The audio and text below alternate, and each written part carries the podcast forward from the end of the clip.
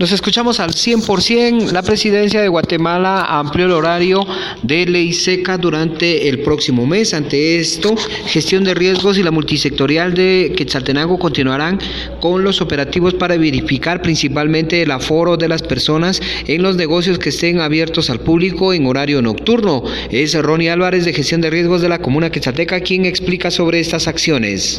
Eh, no, la ampliación pues es eh, parte, ¿verdad?, de un análisis que ha desarrollado presidente pues ha valorado que eh, el expendio de bebidas alcohólicas puede En ese sentido, nosotros hacemos el llamado a la población para que de una otra manera respete los horarios establecidos, ¿verdad? Y que de una otra manera también seamos responsables, ¿verdad? No solamente con el horario, sino también con el consumo.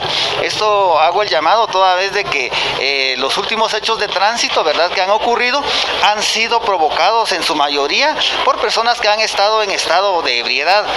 Eh, o perdiendo el control, ¿verdad? por los mismos efectos de este tipo de bebidas. El llamado es a que si vamos a, beber eh, bebidas alcohólicas no se maneje, ¿verdad? Tengamos una persona responsable, pero también que nosotros seamos responsables a la hora del consumo, ¿verdad? Gracias a Dios, señores, ya llevamos dos años, muchos eh, superando este, esta pandemia, ¿verdad? Y creo yo de que las fiestas de fin de año invitan a proteger la vida y la salud, que si celebramos, que si nos unimos, ¿verdad? Lo hagamos con toda responsabilidad. No está claro si van a seguir con los operativos. Nosotros continuaremos eh, los operativos toda vez de que sí existe una ordenanza de que la intersectorial continúe verificando las medidas sanitarias. El horario no es ninguna situación que limite el que podamos verificar.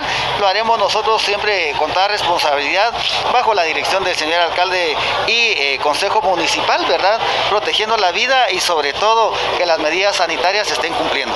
Además se ha anunciado por parte de la Policía Municipal de Tránsito de Quetzaltenango que se estarán realizando operativos en horas de la noche. Regreso a cabina como nos escuchamos.